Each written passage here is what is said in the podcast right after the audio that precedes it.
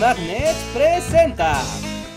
Uno de los acontecimientos más importantes de la historia moderna es sin duda la Segunda Guerra Mundial, que este año cumple el 75 aniversario de su final. ¡Segunda Guerra Forever! Este conflicto cambió el orden del mundo y aunque el frente se mantuvo principalmente en Europa, lo cierto es que países de todo el planeta se vieron afectados o involucrados en la Segunda Guerra, incluyendo a México y al resto de América Latina. Y es que en serio, hubo muchas consecuencias de la Segunda Guerra Mundial en nuestras vidas. Por ejemplo, la época de oro del cine mexicano. ¿Qué qué? Se conoce como época de oro del cine mexicano al periodo de más éxito y desarrollo de la industria cinematográfica nacional.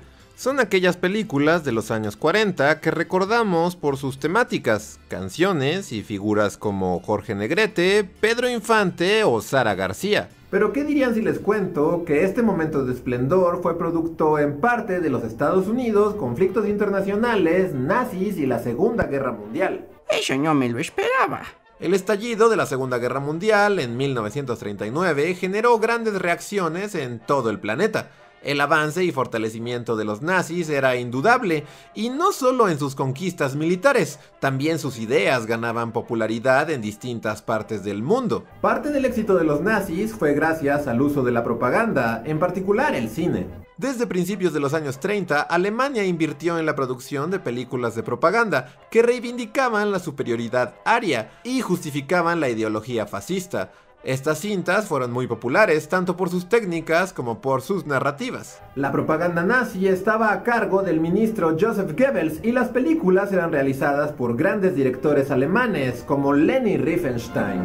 Leni Riefenstein era nazi, pero qué talentoso fue. El avance de las ideas fascistas tenía muy preocupados a los aliados, así que decidieron contraatacar con su propia propaganda cinematográfica. En particular Inglaterra y Estados Unidos produjeron cintas donde se criticaba a Alemania y se exaltaba a las sociedades democráticas liberales. Había empezado una batalla de propaganda, en la que las grandes potencias trataban de convencer a las naciones que aún se mantenían neutrales de que se unieran a su bando, y Latinoamérica se convirtió en una región de vital importancia.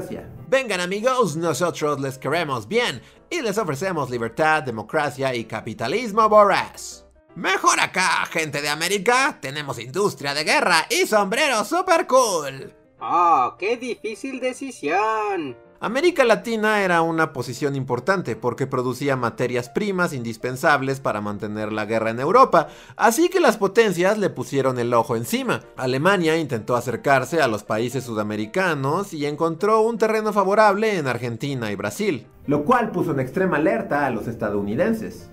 Por mis barbas, esos nazis no pueden avanzar más en mi continente. Mm, Digo, digo, nuestro continente. Sí. De inmediato, México se convirtió en la prioridad, tanto por su vecindad con Estados Unidos como por la influencia que tenía sobre otros países de habla hispana. Los aliados no podían permitir que México se inclinara hacia el lado alemán. Porque como verán, ya México y Alemania habían coqueteado alianzas en la Primera Guerra Mundial. ¿Qué puedo decir? Me gustaban sus sombreros. El problema es que las relaciones entre México y los aliados no eran particularmente buenas en aquel momento. En 1938, el presidente Lázaro Cárdenas llevó a cabo la expropiación petrolera y expulsó de México a las empresas británicas y estadounidenses que hasta entonces monopolizaban la extracción del petróleo. Esto va a resultar muy incómodo. Inglaterra y Estados Unidos incluso habían amenazado a México con sanciones comerciales y hasta una invasión, pero el estallido de la Segunda Guerra cambiaba el panorama y los aliados se veían en la necesidad de limar asperezas con México. Anda, volvamos a ser amigos, no seas así. No, no, ya no quiero nada. Te portaste muy mal conmigo. ¿Qué podemos hacer para reconciliarnos? Nada. Ni siquiera un trato de apoyo comercial, político, cultural y de desarrollo de tu nación. Mm, bueno, te escucho. El gobierno estadounidense de Roosevelt había iniciado una política internacional llamada del buen vecino, con la que buscaba afianzar su posición en el continente americano mediante convenios y apoyos hacia los países latinos. Con México la política se había enfriado tras la expropiación, Pero con el nuevo gobierno de Ávila Camacho y el escenario de guerra mundial, México y Estados Unidos fortalecieron relaciones. Se firmaron acuerdos para la exportación masiva de materias primas de México hacia Estados Unidos, así como programas de fortalecimiento cultural, los cuales básicamente consistían en crear propaganda a favor de los aliados. Y todo eso se traduce en toneladas de dinero. ¡Yupi! Al iniciar la guerra, se tenía la sensación de que el pueblo mexicano estaba más inclinado a favorecer al eje. Es que los gringos no nos caen. Y aunque eso fue cambiando con el paso de los años, en particular después de 1942, cuando México se unió oficialmente al conflicto, los estadounidenses y británicos estaban muy interesados en cambiar esa opinión a través de la propaganda cinematográfica. Las primeras películas de propaganda se planearon en conjunto con el gobierno mexicano.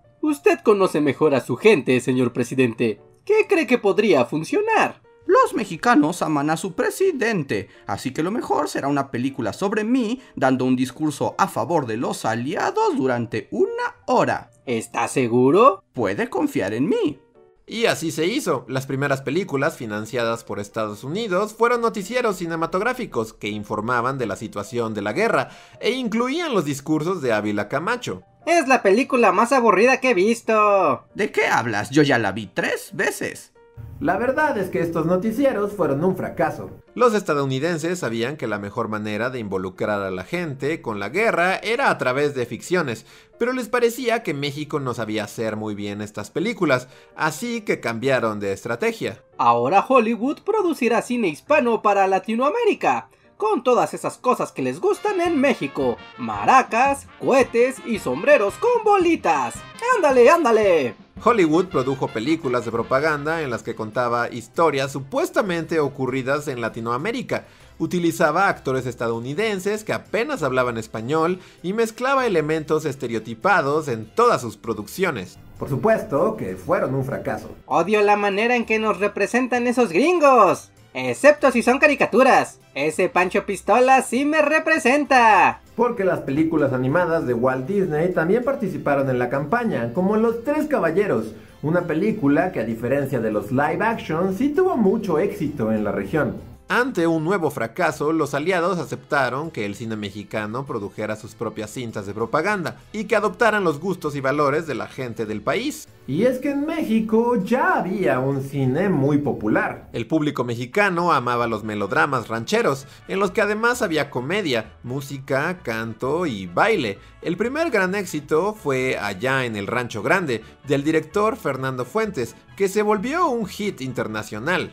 El género ranchero volvió muy famoso al cine mexicano en el resto de América Latina, por lo cual producir propaganda en México garantizaba que ésta llegaría a otros lugares de Latinoamérica, incluyendo Chile y Argentina. En particular servía para contrarrestar el cine argentino que estaba pasando por su propia época de oro, pero que se consideraba más afiliado a las ideas del eje. ¡Tangos Forever! ¡Boludo! ¡Sí! Con el apoyo estadounidense, México produjo cintas de propaganda muy famosas en su época, como Espionaje en el Golfo de 1942, sobre el hundimiento del buque mexicano Potrero del Llano, o de Hollywood a Huipanguillo de 1943, una comedia romántica, o Escuadrón 201 de 1945, que unía escenas de guerra con un romance melodramático. O nuestra favorita, Soy puro mexicano, en la cual Pedro Armendáriz es un bandolero que salva a un pueblo de Jalisco de unos malvados nazis. ¡Mueran, nazis mugrosos! ¡Ah! Oh no, ahí viene Pedro Armendáriz. Estas películas fueron muy populares e inclinaron la opinión pública a favor de los aliados. Además, el apoyo estadounidense, tanto económico como político, impulsó a la industria del cine nacional, que encontraría su auge los siguientes años, durante el llamado Milagro Mexicano. Así que ahora lo saben, de no haber sido por la alianza de México con los aliados en la Segunda Guerra Mundial, quizá la historia del cine mexicano habría sido muy diferente y nos habríamos perdido de cosas como Pedro Infante. Segunda Guerra Forever. Y así como esta, existen muchas otras historias sobre Latinoamérica en la Segunda Guerra Mundial. Y si les gustaría conocerlas, bueno, están de suerte, porque queremos recomendarles la serie de History Secretos de Guerra, en la cual se cuenta todo sobre la historia de Latinoamérica en la Segunda Guerra Mundial. En Secretos de Guerra se descubrirá el rol que tuvieron los países latinoamericanos en el conflicto bélico más importante del siglo XX desde espionaje, diplomacia y economía hasta las acciones al frente de batalla. La serie nos enseñará el gran papel que jugó América Latina a 75 años de la Segunda Guerra Mundial. Así que no se pierdan el estreno en México el día de hoy, 6 de septiembre a las 10.35 de la noche por History. Así que no lo duden más y busquen en su operador de cable a History para conocer más de estos secretos de guerra. Y eso fue todo, espero hayan disfrutado de este video. ¿Ustedes de qué otras formas piensan que la Segunda Guerra Mundial afectó a México y América Latina? Pónganlo en los comentarios, suscríbanse y nos vemos hasta la próxima.